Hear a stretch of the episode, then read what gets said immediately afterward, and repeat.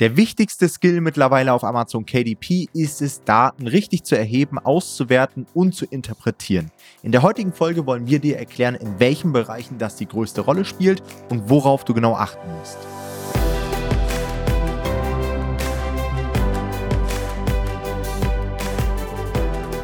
Hallo und herzlich willkommen zu einer neuen Folge des Verlagsniveau Podcast und heute soll es einmal um die wichtigste Fähigkeit überhaupt im Amazon KDP Business gehen und zwar das richtige Erheben, Auswerten, Interpretieren und die richtigen Schlussfolgerungen bei Daten. Amazon KDP hat sich in den letzten Jahren sehr stark entwickelt. Wir bekommen immer mehr Daten zur Verfügung als Kindle Publisher.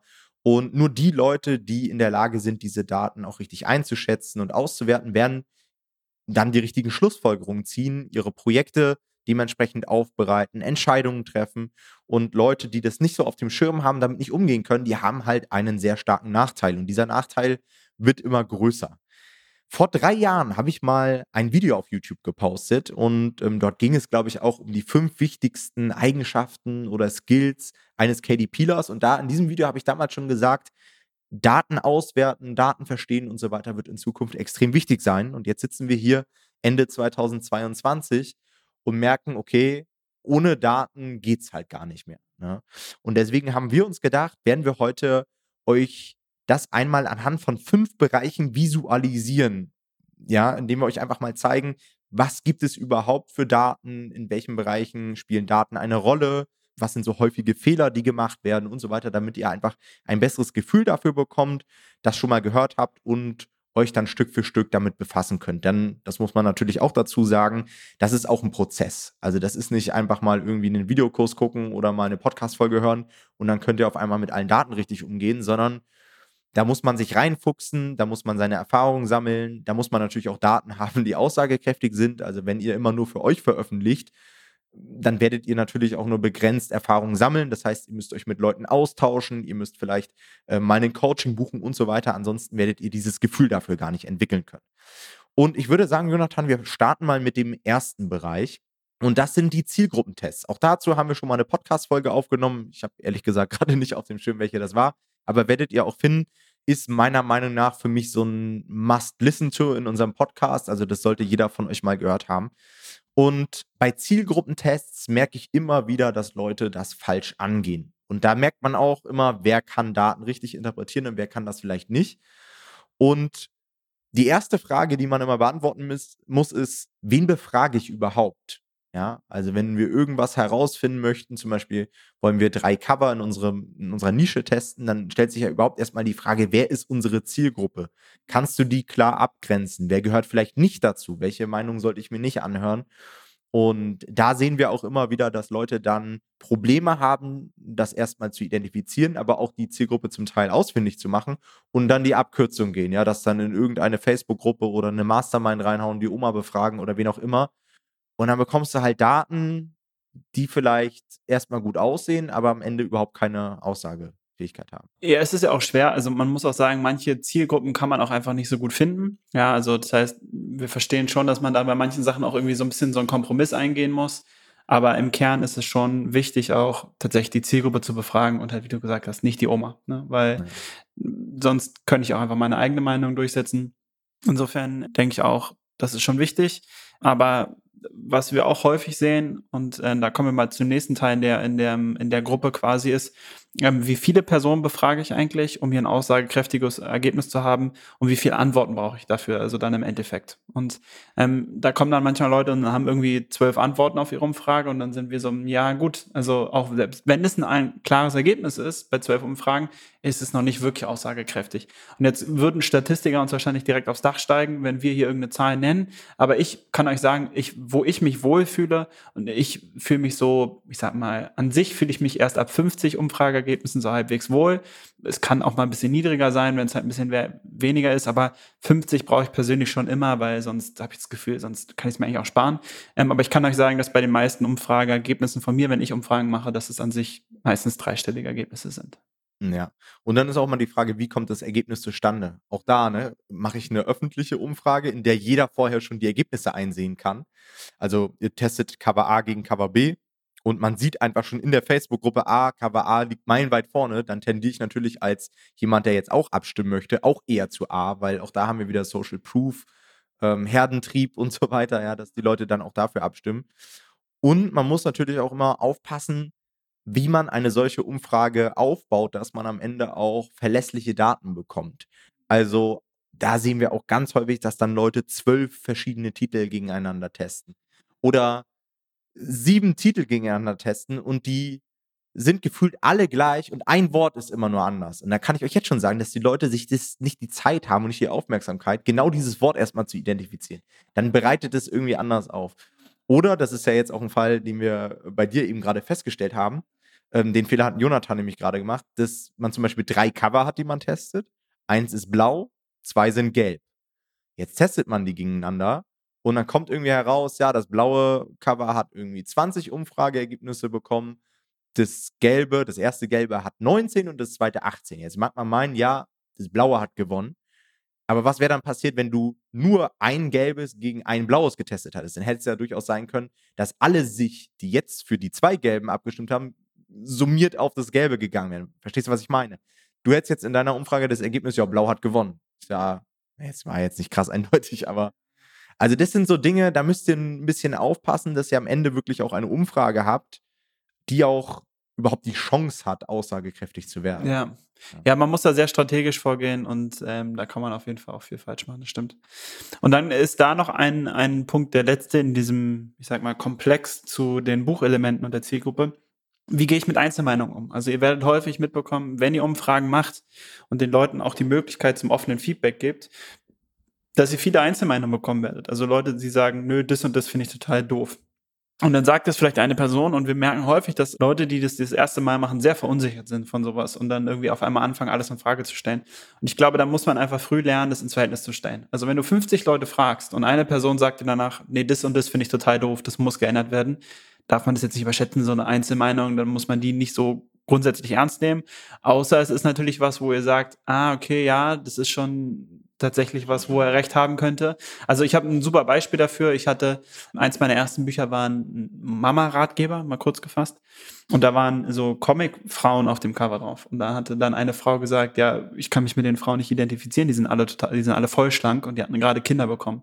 Und da habe ich gemerkt, ja krass, darüber habe ich überhaupt nicht nachgedacht. Natürlich, also als Mann natürlich wieder stupide wie immer, so ein bisschen stumpf, ja. nicht drüber nachgedacht und dachte dann aber, ja, natürlich, das macht total viel Sinn. Habe es der Designerin weitergeben, sie hat eine sozusagen, ich sag mal, ein bisschen größer gemacht ja. und schon war es viel besser. Und das ist halt so, also manchmal macht es schon Sinn, auf Einzelmeinungen zu hören, aber ähm, ja, prüft es einfach und lasst euch davon nicht verunsichern und wir können euch auf eine Einzelmeinung immer schon vorbereiten. Es wird meistens auch keine Einzelmeinung sein immer wenn ihr reine Titel testet, wird immer das Ergebnis kommen, dass eure Titel zu lang sind. Also macht euch da, macht euch, macht euch da keine Sorgen. Ich hatte noch nie eine Umfrage, wo dieses Ergebnis nicht rauskam. Die Leute sind es nicht gewohnt, den Titel einfach in Reihenform zu sehen. Sie sehen ihn immer nur auf dem Cover und da sieht er nicht so lang aus. Insofern äh, macht euch da keine Sorgen. Das Feedback werdet ihr immer bekommen. Okay, der zweite Bereich, den wir haben, sind die Verkaufszahlen in den Dashboards. Und hier muss man auch immer aufpassen, wie man mit diesen Daten umgeht. Denn klar, unser Dashboard können wir natürlich dafür nutzen, gewisse Entwicklungen festzustellen, um gute Tage zu identifizieren, schlechte Tage zu identifizieren, Maßnahmen einzuleiten. Aber hier müsst ihr auch aufpassen, dass ihr Daten nicht überbewertet, falsch interpretiert und so weiter. Eine Sache, die ihr auf jeden Fall berücksichtigen müsst, das ist auch etwas, was uns nervt, das habt ihr vielleicht auch in der letzten Podcast-Folge schon gehört, ist die Aktualität der Dashboards, ja. Auch da sehe ich immer wieder Fehlinterpretationen, denn die Daten werden einfach nicht live eingebucht. Ja, da interpretiert dann jemand, okay, am Samstag wurden die, wurden die wenigsten Sales irgendwie eingebucht, ja, mein Buchprojekt läuft irgendwie am Samstag nicht. Ja, irgendwie die Zielgruppe shoppt vielleicht am Samstag nicht, obwohl es wahrscheinlich eher daran liegt, dass am Samstag keine Einheiten von Amazon verschickt werden und dementsprechend die Sales vom Wochenende erst in der darauf folgenden Woche eingebucht werden. Ja, oder das sehen wir auch häufig, dass irgendwas wurde verändert, ja, am Buchprojekt, ja, ich habe den Preis irgendwie angehoben und der nächste Tag ist im Dashboard dann mal überdurchschnittlich schlecht. Ah, und dann muss ich alles wieder rückwirkend machen. Der, meine Preiserhöhung hat überhaupt nicht funktioniert und so weiter. Wo ich mir dann auch wieder sage, hey, du hast doch, du musst doch erstmal einen aussagekräftigen Datenraum haben, ja. Und das ist auch etwas so, dass man, glaube ich, verstehen muss bei Daten. Es gibt immer gute Tage, es gibt schlechte Tage. Das heißt, wenn ihr Daten erhebt, wird es immer Abweichungen nach oben und nach unten geben. Wichtig ist der Durchschnitt. Ja. Das gleiche gilt übrigens auch für den BSR. Äh, auch was ich sehr häufig bei KDP dann beobachte. Wenn der BSR mal nach oben geht, da schreibt man dann direkt in die Facebook-Gruppe, boah, momentan verkauft man ja gar nichts, ist die Nachfrage irgendwie weg, geht euch das auch so? Da sind dann immer alle in Aufruhr und lassen sich die Laune äh, zerstören. Aber wenn es mal eine Abweichung in die andere Richtung geht, ihr habt mal einen Tag, der besonders gut verkauft, da wird es dann auch nicht gepostet und wird gefragt, hä, heute ist irgendwie was komisch. Ich habe heute viel zu viel verkauft als sonst, sondern da freut man sich dann, ne? Hey, ich habe super viel heute im Dashboard. Das heißt, versucht immer Durchschnitte zu bilden und ihr werdet immer schlechte Tage mit dabei haben und immer gute Tage. Versucht euch da wirklich emotional von zu entkoppeln. Ansonsten werdet ihr Probleme haben, die richtigen Rückschlüsse zu ziehen. Genau. Und generell ist es dann schon natürlich auch möglich, also wenn ihr irgendwie mal merkt, okay, mein BSR hat sich jetzt über die letzten Tage, über die letzten Wochen vielleicht negativ entwickelt, dann ist natürlich irgendwann auch schon der Zeitpunkt, wo man mal gucken kann, okay, womit hängt das zusammen? Wo liegt hier der Hund begraben? Was ist das Problem? Und gerade für dieses Beispiel, dass euer BSR nach oben geht, braucht man halt einfach eine Fähigkeit, die Gründe für sowas zu entdecken. Ja? Und das ist, sind wichtige Fähigkeiten, wie Tom immer sagt, ihr müsst lernen, Detektiv zu spielen, um rauszufinden, quasi, woran hängen solche Sachen. Und dann könnt ihr das nämlich auch bei anderen Büchern machen. Warum verkaufen bestimmte Bücher schlechter, warum verkaufen bestimmte ähm, Bücher besser? Und da haben wir so eine kleine Checkliste, die ihr einfach einmal durchgehen könnt, um zu gucken, ob das auf euer Buch zutrifft. Und der erste Grund, also der erste Check, den ihr machen könntet, wenn euer BSR nach oben geht, ist die Gesamtnachfrage. Ja, also schaut einfach mal die Konkurrenz an. Häufig werdet ihr schon feststellen, ah, die Konkurrenz verkauft zurzeit auch schlechter. Dann wird es einfach eine schlechtere Gesamtnachfrage nach dem Thema geben und das ist völlig okay. Das ist vielleicht saisonal bedingt, das ist, hat vielleicht andere Gründe, aber da müsst ihr euch pauschal erstmal keine Sorgen machen. Genau, und häufig liegt es auch ähm, auf der Hand. Also jetzt hatten wir zum Beispiel gerade die Herbstferien und in einigen Nischen hat man das wirklich gemerkt. Also da ging dann die Nachfrage zurück oder in anderen Nischen vielleicht auch hoch. Aber überlegt einfach mal, okay, ich bin in der Grillnische, guckt mal aus dem Fenster, wie ist das Wetter, schaut mal in die Nachrichten, lenkt die Leute irgendwas ab, gibt es Ferien, gibt es Lieferengpässe. Meist kann man sich das ziemlich gut herleiten. Und gewisse Saisonalitäten sind ja auch komplett normal. Ja. Dann im zweiten Schritt würde ich immer schauen, stimmt irgendwas mit den Ads nicht. Denn sehr, sehr viele Sales kommen eben mittlerweile über Werbeanzeigen. Und da wir organisch ja die Customer Journey nicht so ganz nachvollziehen können, da wissen wir nicht, wie viele Klicks wir hatten, was für eine Konversionsrate wir hatten, sind für mich die Daten in Amazon Advertising immer sehr aufschlussreich. Und wenn ich da sehe, okay, keine Ahnung, meine Ads werden vielleicht gar nicht mehr ausgespielt, weil der Betrag nicht vom Konto eingezogen werden konnte. Oder ich habe gerade meine Kategorieausrichtungskampagne eingestellt, weil die zu schlecht lief dann brauche ich mich nicht wundern, dass ich weniger ausgespielt werde, weniger Sales habe und dann mein BSR nach oben geht. Also versucht immer Gründe zu identifizieren und versucht auch immer in verschiedene Richtungen zu überlegen. Also wie gesagt, das ist eine Checkliste, da können auch mal zwei Dinge parallel zutreffen. Also auch das ist ein Fehler, häufig irgendwie, das ist so ein bisschen Confirmation Bias, ja. Ich denke, ah, das könnte vielleicht an meine Ads liegen. Ich gucke ins Ads-Dashboard, ah, tatsächlich habe ich weniger über Ads verkauft, weil das und das passiert ist. Und das ist aber vielleicht gar nicht der eigentliche Grund, sondern der eigentliche Grund liegt daran, dass ihr vielleicht irgendwas anderes am Listing habt. Also auch da immer möglichst alles allumfänglich abchecken, um auch sicher dass ihr da auf der richtigen Fährte seid. Ja, ein weiterer Punkt, der da häufig auftritt, sind die Lieferzeiten. Wir sind am Ende bei Amazon immer davon abhängig, wie Amazon das jeweilige Buch gerade ausliefern kann. Und da könnt ihr einfach auch mal gucken, wenn ihr merkt, hey, irgendwie zur Zeit verkauft schlechter, meine Ads konvertieren vielleicht gerade schlechter. Schaut doch einfach mal auf die Lieferzeiten. Häufig werdet ihr feststellen, dass die vielleicht gerade mal ein, zwei Tage länger sind. Das wirkt sich einfach aus. Ja. Ähm, die gute und die schlechte Nachricht daran ist, ihr habt es nicht in der Hand. Ihr könnt daran nichts ändern. Wir sind in Lieferzeiten erstmal, also zumindest mittelfristig können wir daran nichts ändern und dann müsst ihr damit leben und dann müsst ihr einfach abwarten. Check Nummer vier wäre dann neue Konkurrenz. Auch das müsst ihr immer auf dem Schirm haben. Ähm, es gibt auch so Tools von Helium 10, den Market Tracker, könnt ihr euch mal anschauen. Da könnt ihr eure Nische hinterlegen und ähm, bekommt dann Auswertung, ja, neue Konkurrenten, die reinkommen, wie sich allgemein die Konkurrenten entwickeln, die es bereits gab. Und da können Feinheiten manchmal einen Unterschied machen. Also in beide Richtungen. Ja, es kann auch durchaus sein, dass ihr einen Konkurrenten hattet, der ist vielleicht der Platzhirsch gewesen in dieser Nische, der hat die meisten Sales und ihr seid immer auf Position 2 gewesen und der ist jetzt auf vier Sterne abgefallen und plötzlich merkt ihr, wie euer Buch zündet und ihr denkt euch, hey, ich habe nichts verändert, trotzdem habe ich doppelt so viele Sales, weil der Konkurrent schlechter geworden ist. Oder es kommt eben neue Konkurrenz in den Markt, die natürlich auch erstmal launcht. Das müsst ihr auf dem Schirm haben. Also es kann durchaus sein, dass ihr neue Konkurrenz habt, die halt erstmal in den Markt gepusht wird. Weil denen ist erstmal egal, dass der Arcos bei 120 Prozent ist. Die wollen halt das Buch erstmal zum Ranken bringen, werden möglichst viel bieten bei den Ads. Und da kann es durchaus sein, dass ihr deutlich weniger Ausspielung mal zwei, drei Wochen bekommt. Und sowas müsst ihr eben erkennen, um da vielleicht auch dann eine Strategie zu entwickeln, wie ihr dem entgegenwirken könnt und so weiter. Ja.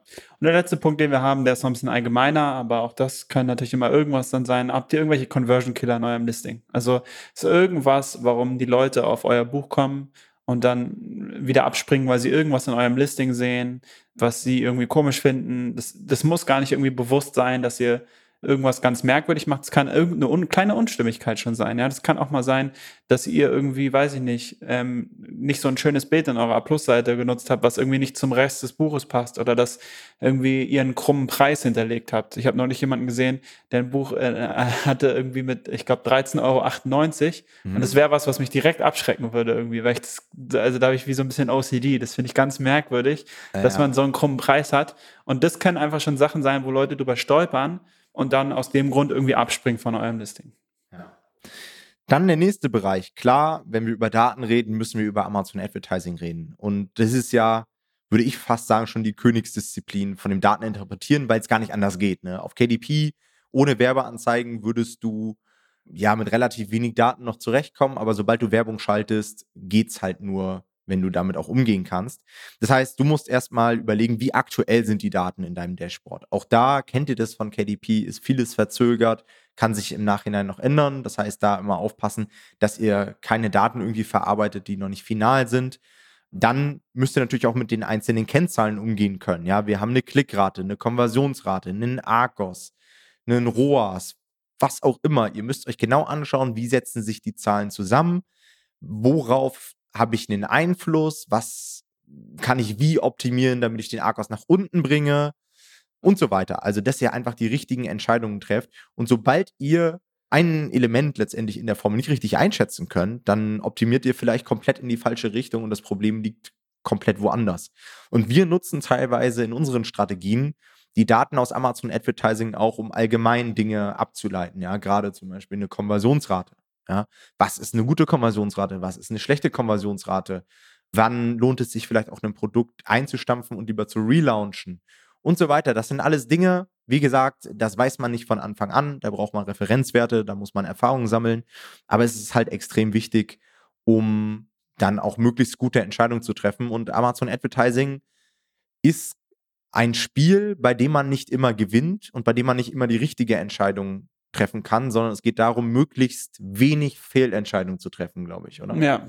Und ihr werdet auch nie das Gefühl haben in der Optimierung bei Amazon Advertising, dass ihr jetzt irgendwie alles verstanden habt und alles optimiert und jo, ich mache alles perfekt, sondern es ist immer eigentlich ein permanenter Struggle, oder?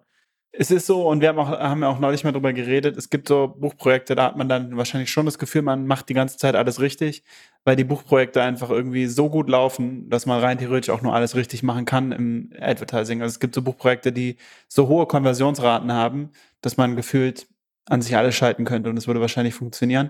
Und dann kann man schon mal das Gefühl haben, aber im Kern würde ich dir definitiv zustimmen.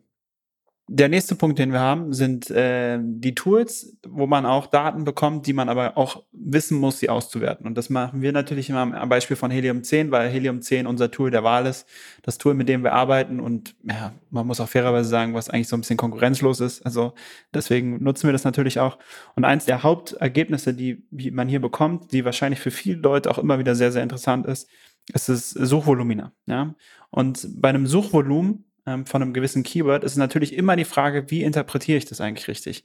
Und das ist ein riesiges Thema in der Nischenrecherche, dem ich auch im Coaching immer wieder begegne, dass Leute mich fragen, wie gehe ich mit diesem Suchvolumen um, was mir da gezeigt wird. Und natürlich steckt da die Frage hinter, was ist es jetzt viel Suchvolumen? Was ist, wenn gar kein Suchvolumen da ist? Und wie kann ich dieses Suchvolumen überhaupt bewerten? Geht es für nur die Bücherkategorie, wenn ich die vorher ausgewählt habe bei Amazon, oder ist es für alle Kategorien? Also da können wir, glaube ich, erstmal den Zahn euch relativ schnell ziehen. Ähm, das Suchvolumen ist immer für alle Kategorien, also das ist quasi plattformübergreifend, ja, was für uns natürlich schwieriger macht. Wir hatten es natürlich viel lieber auf Bücher bezogen, aber das ist verständlich, dass das nicht so in der Art und Weise funktioniert. Bei der Frage, was jetzt wirklich viel Suchvolumen ist, würden wir euch natürlich gerne keinen Maßstab geben, weil es eigentlich nicht hilfreich ist, euch da jetzt eine Zahl zu nennen. Das ist immer, da kann man sich nicht drauf festnageln lassen. Das kommt einfach auf den Kontext an.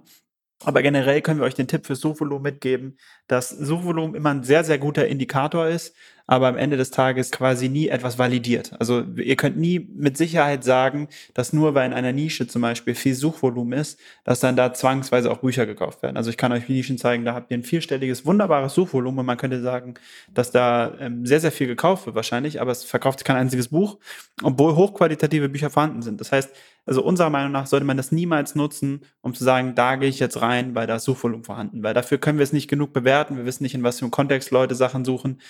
Und das ist einfach zu schwer. Aber Suchvolumen ist trotzdem, wie gesagt, ein guter Indikator, um eine Nische sich vielleicht mal besser anzuschauen, um da mal reinzugucken und die mal zu untersuchen. Und ähm, dafür können wir das auf jeden Fall immer nutzen. Ein weiterer Bereich in der Nischenrecherche, was ja eigentlich so ein bisschen dein Thema ist, ist allgemein überhaupt erstmal zu definieren, ne? was ist eine gute Nische, welche Zahlen ziehe ich da überhaupt heran, welche spielen für mich vielleicht nicht so die Rolle. Und es gibt mittlerweile, wie bei Helium 10 zum Beispiel, die Blackbox so geile Tools, wo man wirklich richtig geile Potenziale finden kann. Und dann sehe ich manchmal Leute, die holen sich dann so ein Tool und beschäftigen sich aber nicht damit, sondern nutzen das dann einmal, nutzen das falsch, wissen gar nicht, was sie so richtig eingeben sollen. Das heißt, wenn ihr solche Tools holt, die mittlerweile halt wirklich eine sehr, sehr geile Datenbasis haben, dann fuchst euch da rein und bringt euch selbst auch bei, wie ihr damit umzugehen habt. Denn euch bringt das beste Tool nichts, wenn ihr das nicht bedienen könnt. Und mittlerweile sind die Tools einfach so gestaltet, dass ihr wirklich ganz, ganz viele unterschiedliche Parameter mit ins Spiel bringen könnt. Also ich kann mal ein Beispiel geben, wenn wir jetzt nach einer lukrativen Nische suchen über die Blackbox, na, dann können wir dort zum Teil Suchvolumen eingeben, Sales Ranks, Rezensionsanzahl, Veränderungen in den Verkäufen, dass man zum Beispiel sagt, hey, zeig mir mal eine Nische, die letztes Jahr im Dezember ihre beste Verkaufsphase hatte und so weiter. Und mit diesen ganzen Daten müsst ihr dann richtig umgehen. Ansonsten werdet ihr auch nichts finden. Ja. Und da haben wir auch einen Tipp für euch. Schaut euch unbedingt auch mal die Tutorials dazu an. Da gibt es einmal Tutorials von Helium 10 selbst, auch immer schön mit Beispielen, dass ihr erkennt, was man da alles so eingeben kann, aber auch zum Teil Tutorials ähm, von mir auf YouTube gibt es auch kostenlos verschiedene Strategien, wie man mit Hilfe dieser Tools Nischen finden könnt. Also das können wir euch nur empfehlen. Und ja, letztendlich genau das gleiche auch, äh, wenn wir Keywords zum Beispiel raussuchen, auch so ein Thema, ja. Woran mache ich das fest, ob ein Keyword gut ist oder nicht? Wir hatten ja eben schon das Thema Suchvolumen. Ist Suchvolumen jetzt das einzige Parameter? Nein, weil da geht es halt auch häufig dann um Relevanz wie kann ich dann Relevanz herausfinden mit einem solchen Tool? Zum Beispiel über die organische Reichweite von Hauptkonkurrenten bei Keywords. Thema Cerebro und so weiter. Und das sind alles so Dinge, mit denen müsst ihr euch eben auseinandersetzen. Da müsst ihr genau wissen, was ihr eingebt und müsst dann auch, und das ist, glaube ich, auch so ein Skill, den wir noch gar nicht angesprochen haben, Daten auch bereinigen können.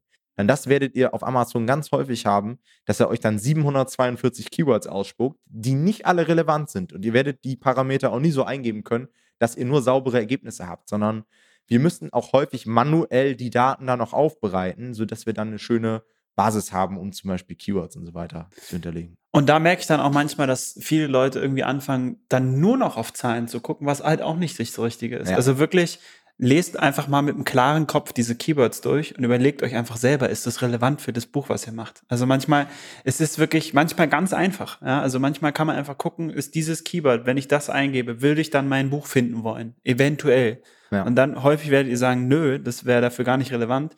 Und da müsst ihr auch gar nicht weiter irgendwie groß irgendwelche Zahlen angucken, sondern könnt ihr es einfach rauskicken. Also da könnt ihr, wenn ihr halbwegs klar denken könnt, könnt ihr auch eurem Kopf da vertrauen, wenn ihr das lest das ist nicht alles nur Zahlen, Daten, sondern manchmal ist es halt auch einfach logisches Denken.